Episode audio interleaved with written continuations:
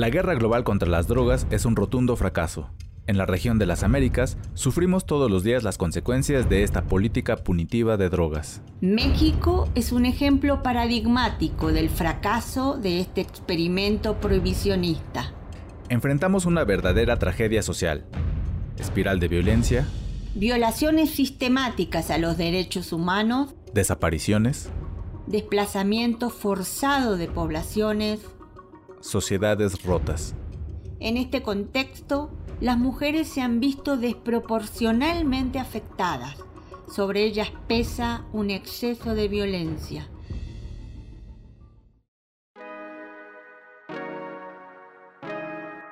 Radio Abierta Lab presenta Desintoxicando narrativas, mujeres y cannabis en México. Una nueva tendencia se está abriendo paso en el mundo de la gastronomía. En los países donde la planta de cannabis es legal, como en Holanda, Canadá y Estados Unidos, ya puedes sentarte en un restaurante y ordenar un platillo que entre sus ingredientes tenga marihuana. Pero en México no cantamos mal las rancheras. También aquí puedes conseguir algunos platillos mágicos. Soy Ulises Chávez. Y yo soy Sara Makoski y te invitamos a escuchar este episodio que se llama El ingrediente mágico. Estamos en la mesa con Manuela y Gaby para hablar sobre la comida canábica y para disfrutar de algunas de sus especialidades. Pero primero, lo primero. Queremos saber cómo fue que comenzaron a cocinar con cannabis. Manuela nos cuenta que todo empezó en una oficina. Pues eh, ellos tenían la curiosidad, iban a hacer su reunión de, no sé, fin de año, una cosa así. Eh, y yo ya estaba empezando a hornear, entonces a él, a, mi pareja, se le ocurrió este, decir, ah, pues yo les horneo unos brownies, ¿no? O sea, sí me metió en un problemón porque yo jamás había hecho brownies en mi vida y lo hicimos entre conocimientos que nos pasó un conocido que él pues consume y aparte está comenzando a trabajar este, con la producción y con el wax y con todo este, con, todo, o sea, con todos los productos que se pueden hacer con el cannabis. Lo hicimos a ver si salía, salió, les gustó, eh, decidieron que les funcionaba como, como una ligere porque luego trabajan en un área bastante estresante, sobre todo con servicio al público.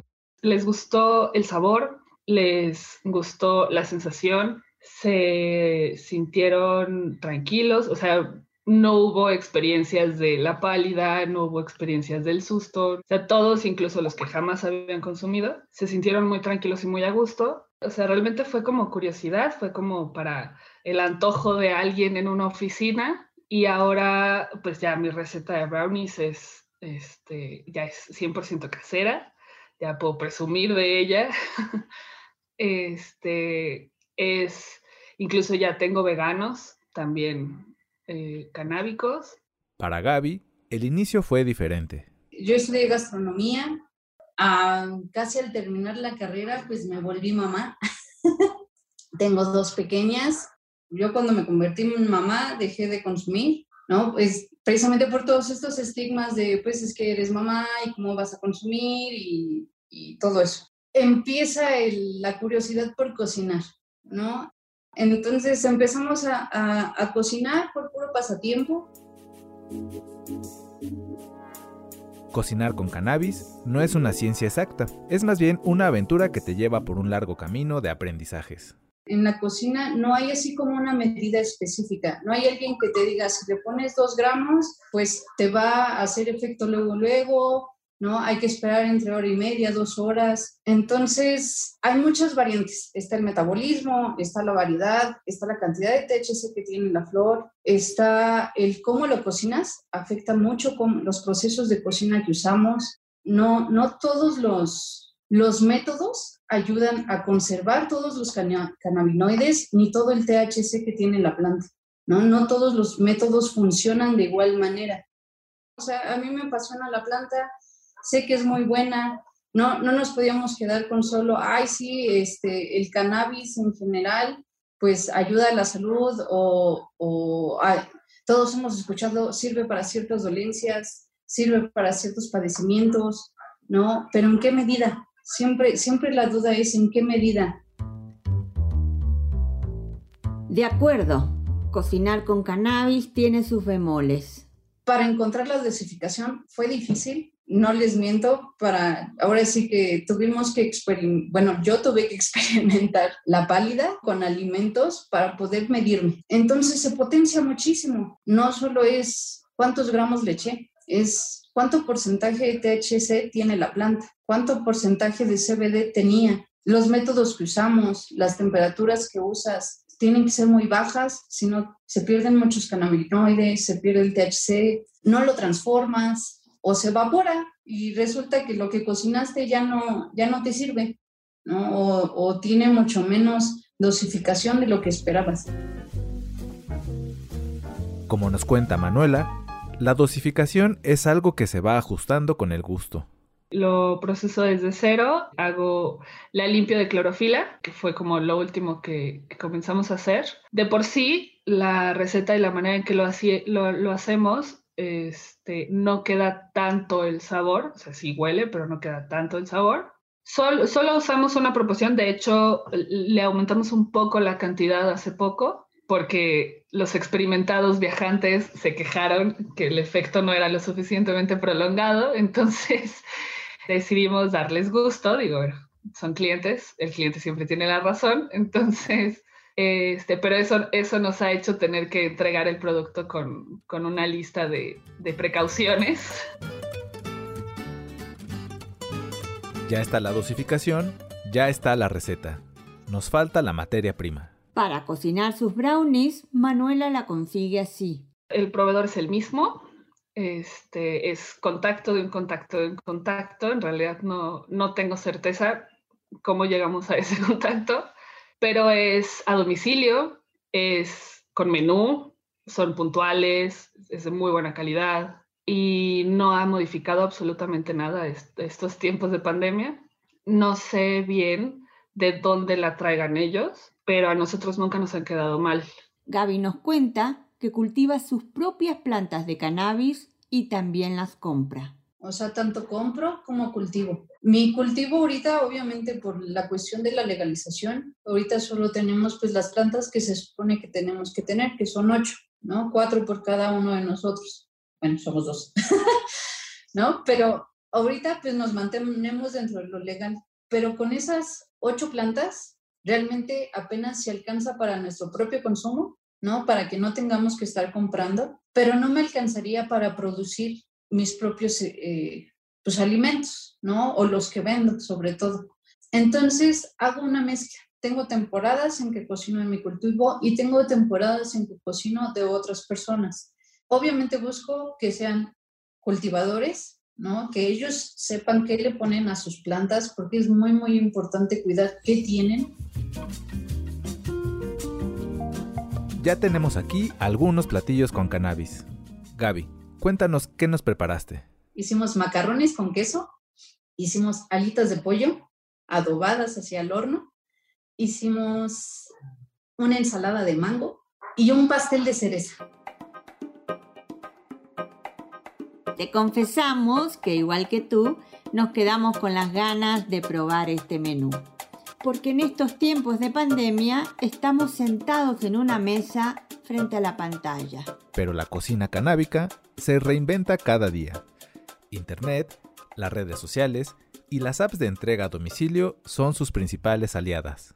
Esto nos dice Gaby. Me escriben, me escriben por Twitter, me escriben por Instagram o me escriben directo a mi Telegram, ¿no? Porque no doy mi número, doy mi enlace en Telegram.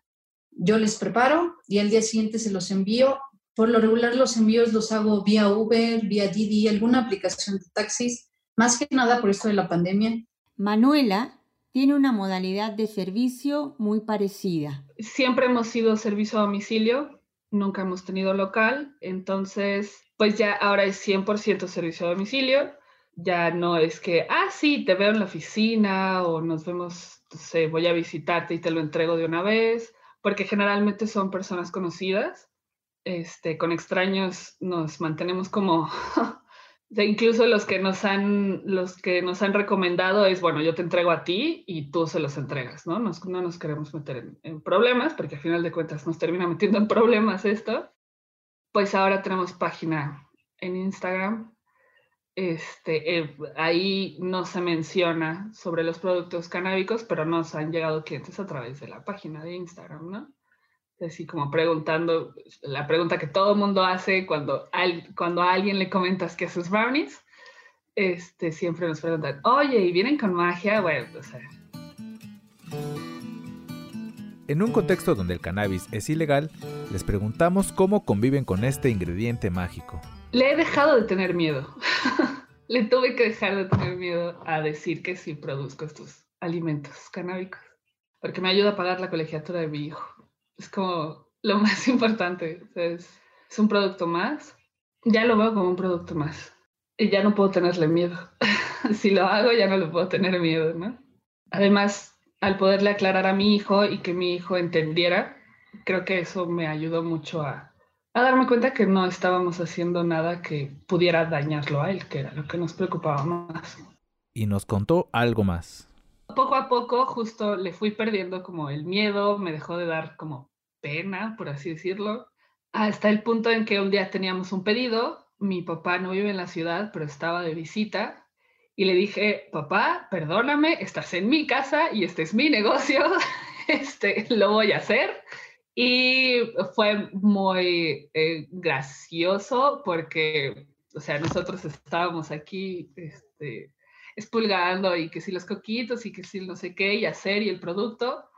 Y nada más se nos quedaba viendo y fue así como, ¿y la consumen? Y yo así de, no, yo no. O sea, yo definitivamente no consumo. El que consume es acá, pero todo tranquilo, ¿no? Así de, ah, pues sí, está bien, ¿no? Así como, mientras mi nieto no coma uno de esos y termine desmayado en algún lugar, todo bien, ¿no?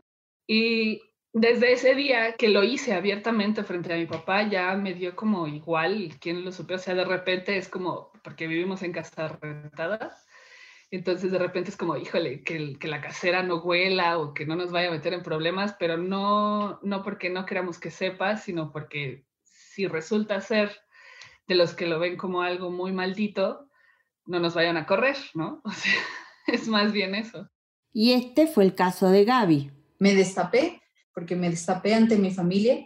Fue muy difícil, ¿no? Eh, luchar contra esos estigmas, contra eso que ya tienen marcados nuestros papás de que era malo. Luchar contra eso y informar a mi familia de, mira, para esto sirve, para esto lo estoy usando, tú me conoces, ¿no? No soy una persona de mal, ¿no? Soy de bien.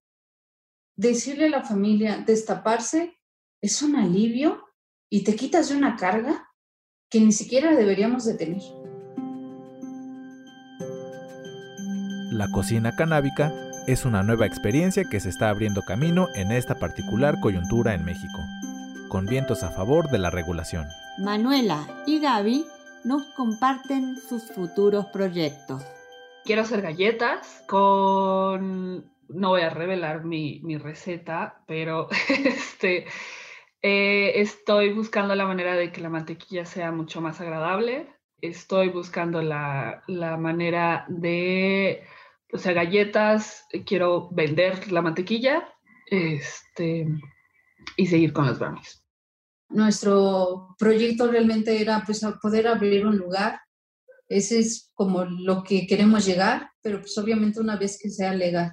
No, no, no queremos adelantarnos, no queremos pues ahora sí que sobreponernos a la ley ni tampoco buscarnos un conflicto que pues no queremos, no necesitamos. Yo tengo la perspectiva de poder vivir de esto. Ahorita no, ahorita te puedo decir que no es un ingreso representativo. Ahorita pues sí ayuda a complementar, pero realmente pues trabajo en otro lugar, ¿no? Ahorita pues mis ingresos son de otro lugar, yo voy, trabajo y de hecho también fue motivo por el cual también dije, yo cocino de un día para otro que sea un ingreso extra, buscando ese extra, pero realmente nos gustaría que fuera un ingreso principal y le vemos mucho futuro, ¿no? Siempre y cuando se legalice y pues obviamente las leyes que lo regulen pues sean las justas, ¿no? Las que realmente necesitamos como sociedad. Hasta aquí llegó nuestro viaje de gastronomía canábica. A principiantes les sugerimos un consumo moderado y cauteloso. Buen apetito.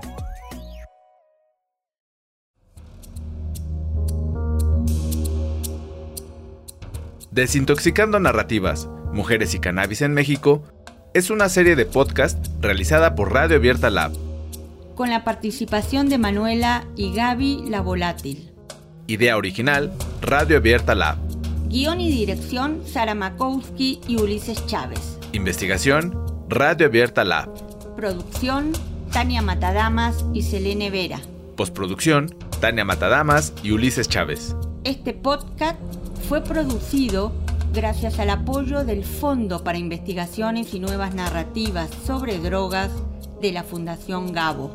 Agradecemos al lado B, Guillermo Garat, John Gibler y a la Universidad Autónoma Metropolitana Unidad Xochimilco. Escúchanos en Spotify, en Apple Podcast y síguenos en radioabiertalab.net. Radio Abierta Lab 2021. Todos los derechos reservados.